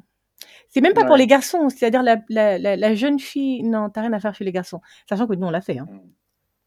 On Oui, l'a bien fait bah, quand on avait 17, 18, 19 ans, heu, on révèle tous nos secrets là, mais hem, non, c'est des des choses comme ça qu'on n'arrive pas non, encore à c'est sûr que c'est accepter. pas évident à accepter, oui. Bon, après, tu verras le moment où- quand ça se posera vraiment Non, chez eux, dans leur maison, c'est faux. Pas Non, chez moi. Gina, ils vont avoir leur maison euh, quand ils auront 20, 22, 25 ans. Et entre 16 ans et 25 ans, ils, Non, mon aîné a ils voient 24 où? ans et d'ailleurs, je l'incite à ne pas déménager tout de suite en lui disant, là, il est en, en master 2, donc là, il va finir. Euh, je lui dis, mais euh, chérie, t'es pas obligé de, de partir tout de suite, tu peux rester Mais il encore. voit sa euh, copine où? Ah, ça, c'est leur problème. Euh, Donc, je lui disais, euh, tu restes encore avec nous 2-3 ans, tu économises Hmm. jusqu'à tes 28 ans à peu près, euh, sur un PEL, et puis tu peux faire un premier achat d'un appart, mais t'es pas pas obligé d'y habiter. Tu le mets en location, et tu vis encore chez maman. euh, et lui me regarde genre, ben, hein? Et à quelle heure je reste chez moi? C'est le deuxième. Alors, le compromis était que dans 2-3 ans, je déménage et que je leur laisse cet appartement parce qu'il était question pour moi de retourner vivre en Afrique. Donc, le temps que les petits aient terminé euh, le lycée. Euh, lui, c'est ouais. Voilà, ça peut être le compromis. Moi, je pars et puis c'est la nouba dans la maison. Euh, Bon, ma fille sera partie en Chine, donc elle sera pas là pour voir le désordre de ses Elle frères. vraiment, vraiment y aller, d'accord. Elle fait chinois depuis la sixième. Elle regarde des séries en chinois. Elle a des applications sur lesquelles elle apprend le chinois. Elle est très sérieuse là-dessus. Elle est à fond. De... Elle veut même épouser un chinois. J'ai dit, mais c'est pas obligé de juste qu'elle te marie avec un. J'ai dit, si, si. Mhm. Tu viendras me voir là-bas avec tes Mhm. petits enfants. Donc, ouais, ça me fait un peu le cœur le fait que ma fille veut aller encore plus loin que moi avec. New York. Hmm. Mais il est hors de question que je la bride dans ses ambitions et ses rêves. Elle veut travailler dans le, dans le luxe.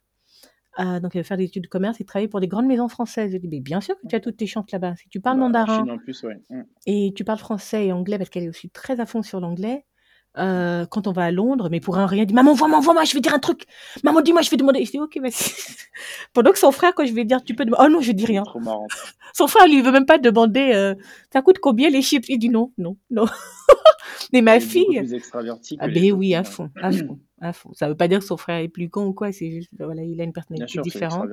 Et il n'est pas du tout intéressé à l'idée de parler aux gens. Euh, il, est, il est même un peu spécial et ceux qui ont lu la BD vont le voir. Il est un peu bougon, euh, presque un peu bizarre. Il pose des questions très bizarres. Euh, ont, genre, ils ont vécu. Enfin, oui. Non, non, il va me demander des trucs du genre, euh, maman, si euh, quelqu'un va à l'hôpital et qu'on lui a tiré dessus par, la, par balle et qu'il guérit, est-ce qu'il doit quand même payer? Je suis genre, euh, ouais, non, bon. Ou euh, si on fait un trou dans l'espace, dans, dans, dans le sol, et qu'on trouve jusqu'au fond comme un toboggan, est-ce qu'on tombe dans l'espace? Ou, des trucs du genre, oui maman, parce que j'ai dit non, chérie, Dieu t'a fait à son image, parce qu'on se moquait de lui à l'époque à cause de son afro à l'école. Euh, et j'ai dit non, mais tu es comme Dieu, il t'a fait son image. Il dit, hein, ça veut dire que Dieu a l'afro Ils n'ont pas vraiment ça. C'est pas ça mon cas. Mais ça le rend d'autant plus spécial. Et euh, on l'appelle Monsieur Question. Euh, qui- sa sœur le trouve bizarre, moi je le trouve attachant. Ils ont vécu comment euh, d'être dans, dans, dans le livre? Il déteste. Il a promis d'écrire un Ah livre ouais. sur moi. Il va raconter tous mes secrets, à commencer par le fait que quand on rentre euh, et que euh, le code de l'immeuble, ça s'ouvre pas vite ou la porte s'ouvre pas vite, je suis à deux doigts de me pisser dessus et que oui, une fois maman qui a fait pipi dans les fleurs.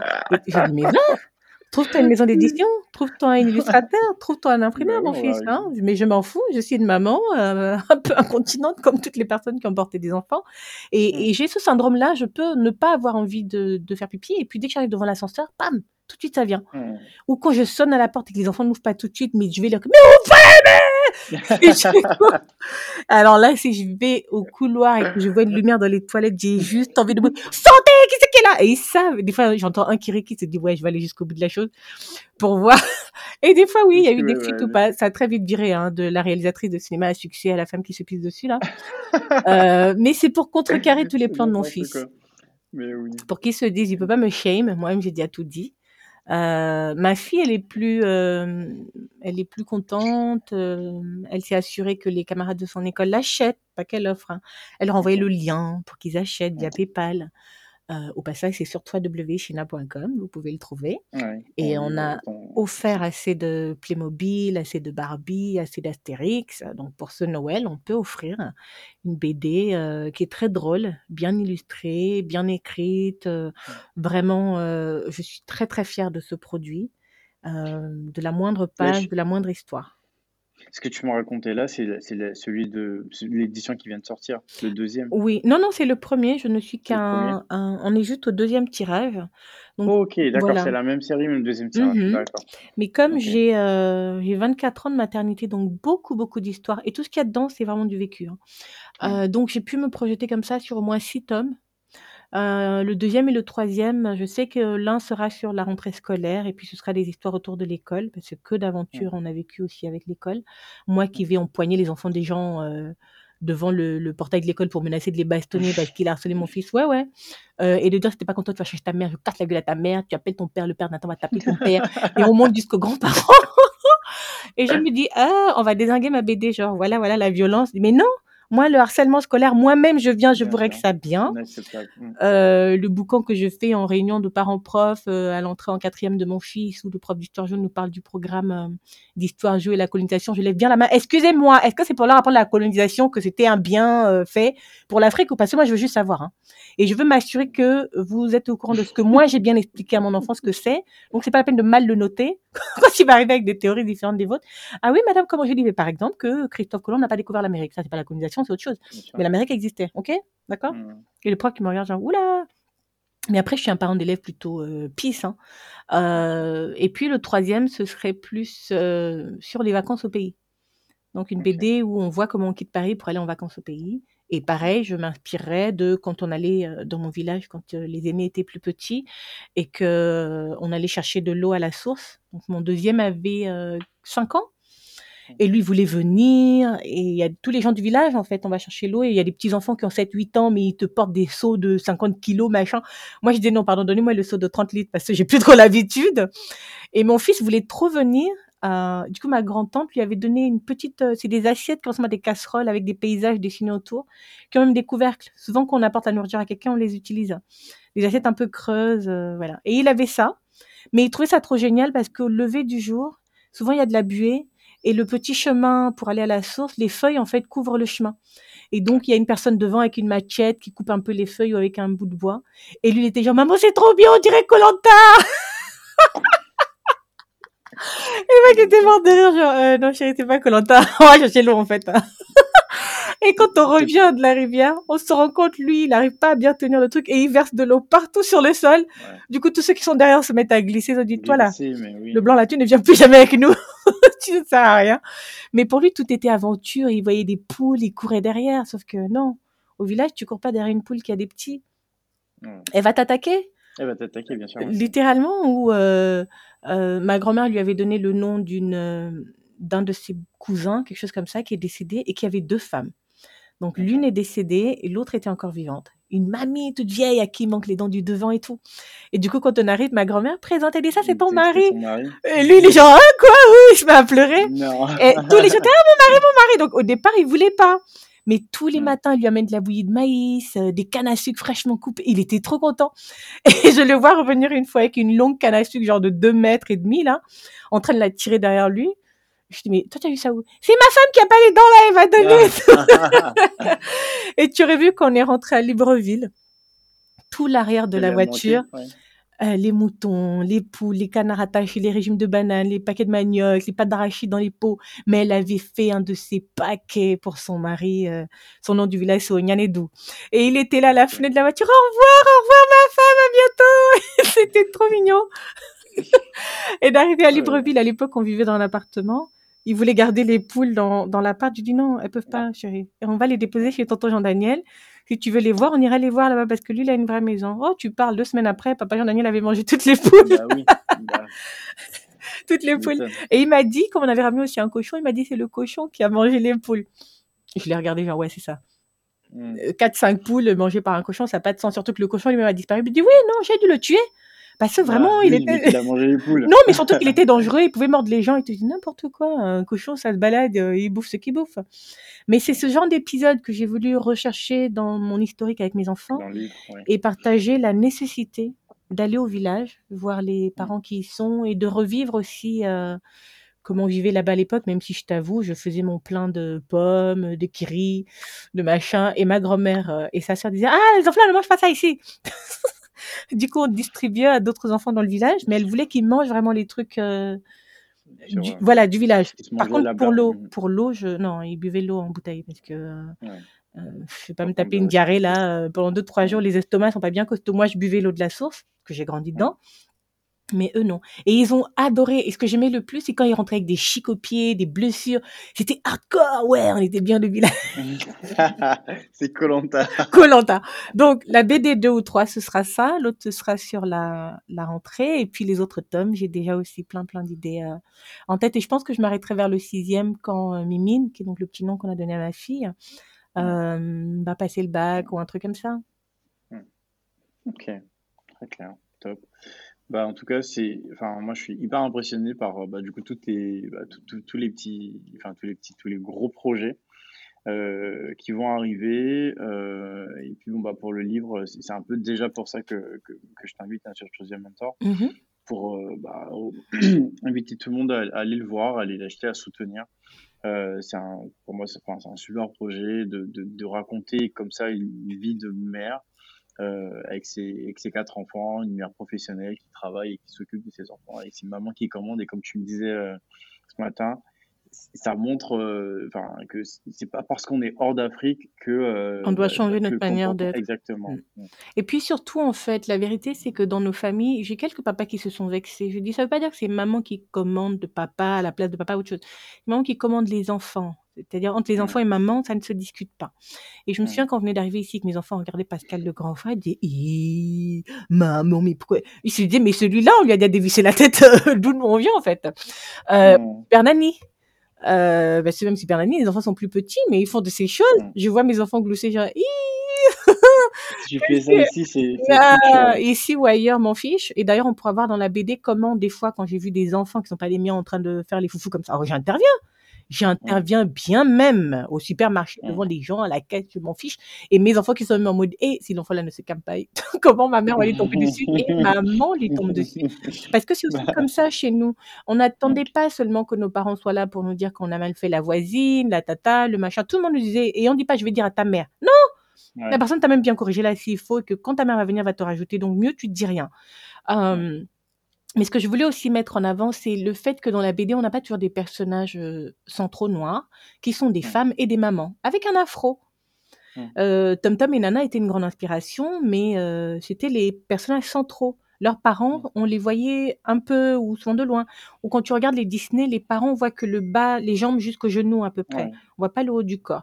Quand tu regardes, Franklin, heu, la tortue, des fois, on voit les parents de Franklin ou oui, oui, mais ils ils pilotent des avions, les les. 6 compagnons, ils font des aventures à gauche, à droite. Moi, quand je lisais ça à 10, 12, 14 ans, je dis: «Mon Dieu, leurs parents sont où?»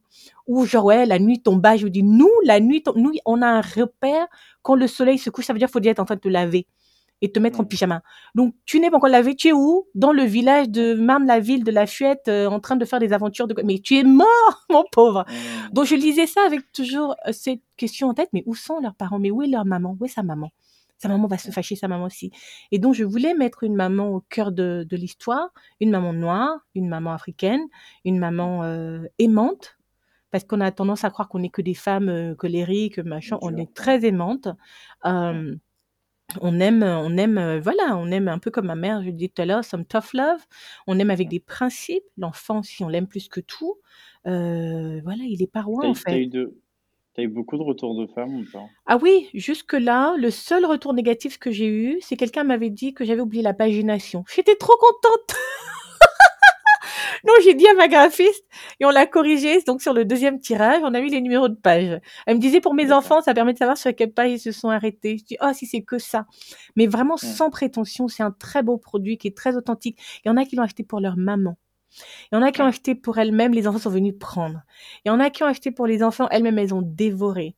Hem, j'ai eu des enfants, heu, ici en France, au Canada, aux États-Unis, en Australie, heu, évidemment en Afrique, heu, les mamans envoient des photos, des vidéos, même des bébés qui sont en train de faire semblant de rire, gla glou gli, comme s'ils lisaient le livre est bien à l'envers. Ça me touche tellement. Et puis, ce qui revient le plus, c'est quand elles me disent mes enfants disent: «Maman, on dirait toi». Et je me rends compte qu'on a ça en En lisant, commun, ils reconnaissent leur leur, leur maman, mère les expressions. Ou alors, certains enfants se reconnaissent eux. Il y a des filles qui se reconnaissent en ma fille, des garçons qui se reconnaissent en, en Papou, qui est donc le petit nom de mon fils. Parce que j'ai illustré que mes deux, mes deux plus jeunes enfants. Et le seul autre personnage en plus, c'est notre chien. Euh, qui s'appelle Chelsea, mais on l'appelle Chelsea Africa parce qu'on lui a donné un nom de chaque pays d'Afrique. Je ne peux pas te les citer tous, il faut que je regarde dans mes notes, mais je sais qu'au Sénégal, elle s'appelle Tal, en Côte d'Ivoire, elle s'appelle Kwame, elle s'appelle Montero à Sao Tomé, elle s'appelle Mbadinga au Congo, euh, au Gabon, Massamba au Congo, Ngobidjek au Cameroun. Et elle répond quand on dit Badinga, elle répond quand on dit Chelsea. Pour les autres, euh, non. Des fois, elle va regarder, genre, tu, parles à qui comme ça Et puis, c'est pas évident pour un chien de se voir appeler. euh, euh, mais c'est un personnage aussi que je voulais vraiment euh, un- un- un- intégrer à l'histoire parce que ce chien est arrivé dans notre vie grâce à ma communauté Instagram. Depuis des années, ma, mère- ma fille me demandait un chihuahua, un chihuahua, je disais non.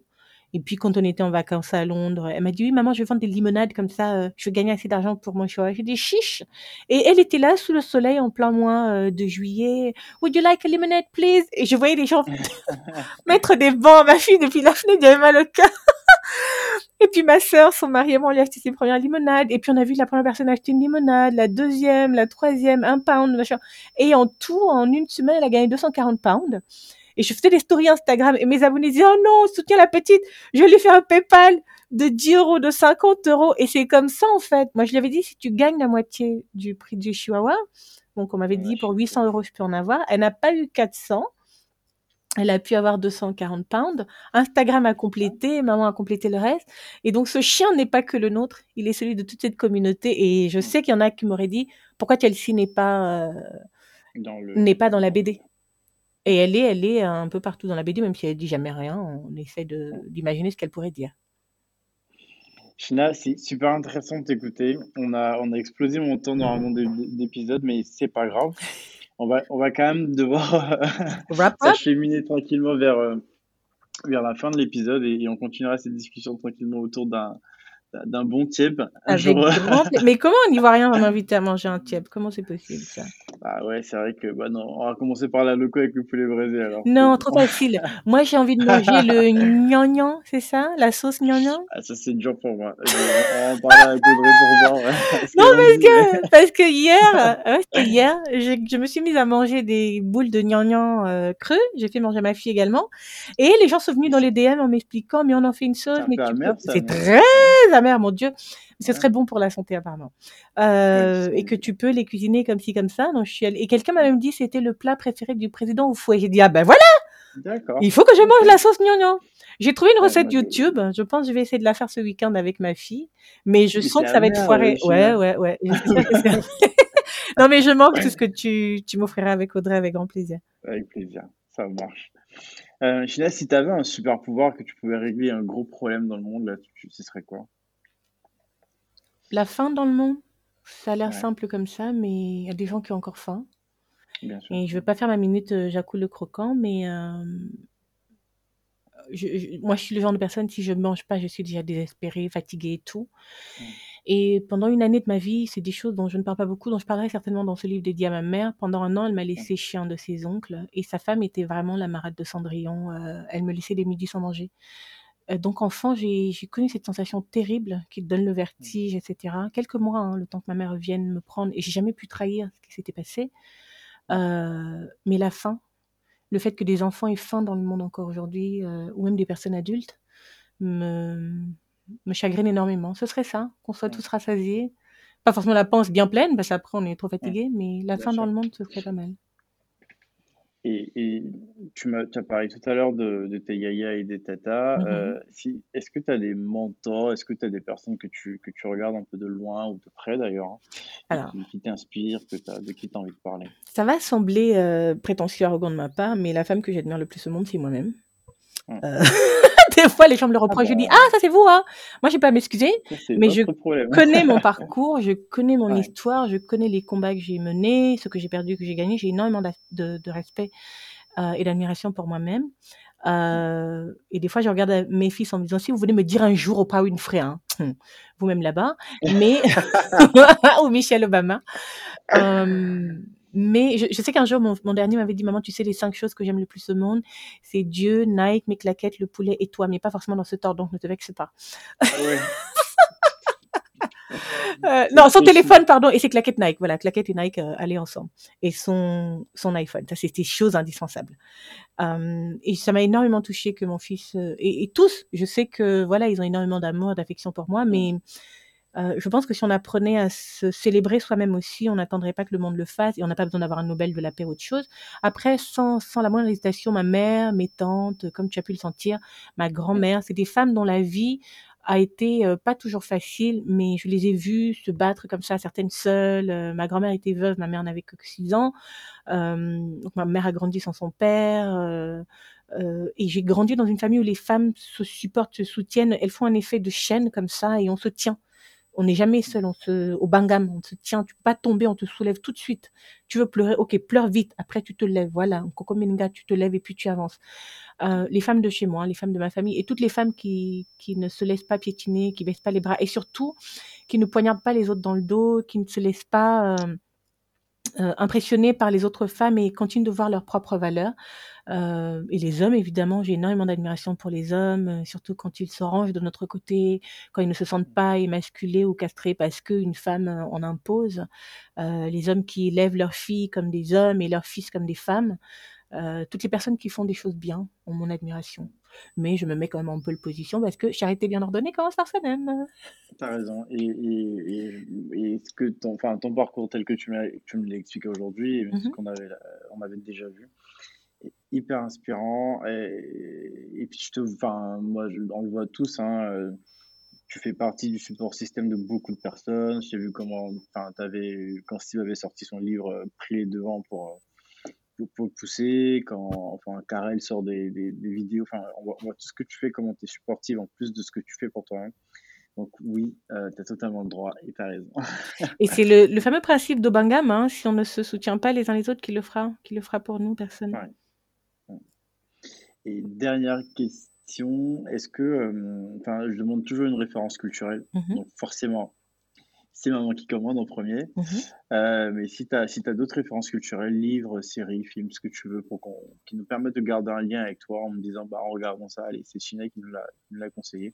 Si on restait dans as, la BD, évidemment, tous les Akissi et Ayado Pougon de Margarita Ouais, Boué, qui a vraiment ouais, été ma grande, grande source d'inspiration et que j'espère avoir le plaisir de rencontrer un jour et lui offrir, euh, ouais. parce qu'on a tous ses livres, tous les DVD de Aya. Enfin, il y a un seul film, mais on en a deux DVD, c'est pour te dire.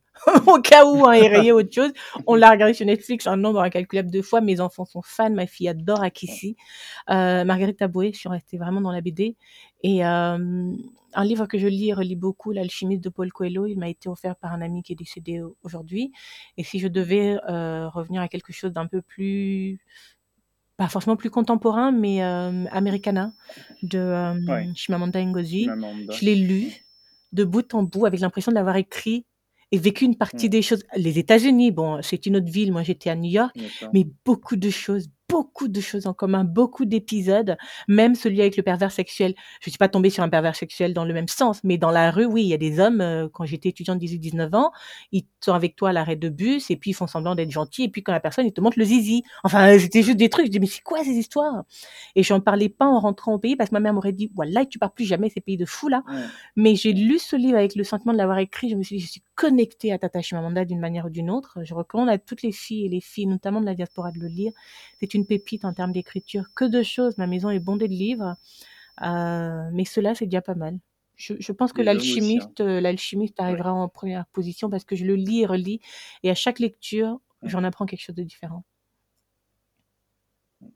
J'ai, enfin, lu les deux, hein, donc je- I can relate. Et, et Chimamanda, je l'ai lu aussi, donc c'est pas que pour les femmes. Et, et ça m'a parlé aussi parce que, enfin, j'ai pas forcément vécu les, enfin, les mêmes choses que, que, Que le euh, personnage. j'oublie son nom, que le personnage, oui. Mais euh, ça, ça te permet de voyager avec elle, d'être dans cette salle de, de- dans ce salon de coiffure, d'être dans cette relation Dès le avec, euh, avec, début, avec son ex, ouais, l'épouse au pays, la tradition, la culture, la famille, l'écart de mentalité. sa tante qui sort avec le général qui finit par décéder et qui se fait tout dépouiller. Enfin, ouais, c'est, voilà, C'est ces gens qui doivent reprendre les études sur le tard, heu, le deuil, c'est c'est un c'est une merveille d'écriture. C'est tellement, tellement bien écrit et et quand on se met dessus, vaut mieux pas avoir de programme, hein. Moi, je «Il faut même pas m'appeler, je suis en train de finir un ch» et j'ai commencé à lire les Chimamanda que cette année. Je suis allée à la Fnac, j'ai ramassé tout ce qu'il y avait. Heu, là, je crois, j'en ai lu 3. Heu, je crois qu'il y a Le Collier noir ou machin que je suis en train de lire en ce moment et puis le tout 1er, le manifeste, heu, du féminisme là. Feminist. Voilà, que j'ai forcé mes mes enfants à le lire et mon dernier fils, énervé, me disait: «Ouais, tu vas voir maman, je vais écrire un livre sur le parentisme». Il dit: «C'est quoi le parentisme?» il dit: «Les parents qui veulent forcer les enfants à lire des choses qu'ils veulent pas lire». J'ai dit: «Ah voilà, bah, tu vas lire et tu vas apprendre ce que ta fille, tu veux pour ta fille et pour ta sœur les mêmes choses que tu veux pour toi, c'est tout». En gros, hein, si je le résumais comme ça. C'est clair. Merci beaucoup China. Merci à toi, Malik. Hem, je te je je te laisse le mot de la fin. Est-ce que tu veux nous dire un un dernier quelque chose? Écoutez, vous pouvez, heu, retrouver C'est maman qui commande à la Fnac, sur le site de la Fnac.com, dans une sélection de Fnac en Île-de-France. Si vous êtes à Abidjan, chez Couleur Concept et Ayana Magazine, à Dakar, chez Arca Concept et puis à la librairie Les 80 et puis sur mon site www.china.com, S-C-H-E-E-N-A. Heu, j'espère qu'il sera au pied de vos sapins, dans les mains de vos enfants, vos petits frères, vos neveux, nièces et même de vos parents.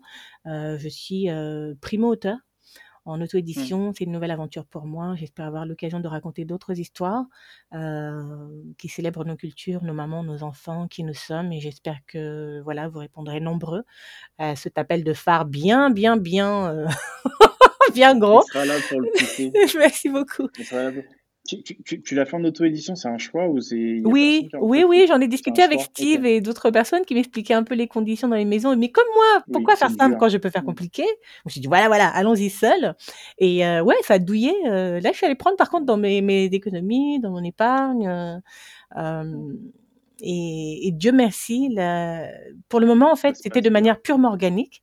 C'était que ma communauté Instagram, heu, avec laquelle j'ai communiqué. Je suis pas allée sur Facebook, je suis pas allée sur Twitter, où j'ai suis également OK. très présente.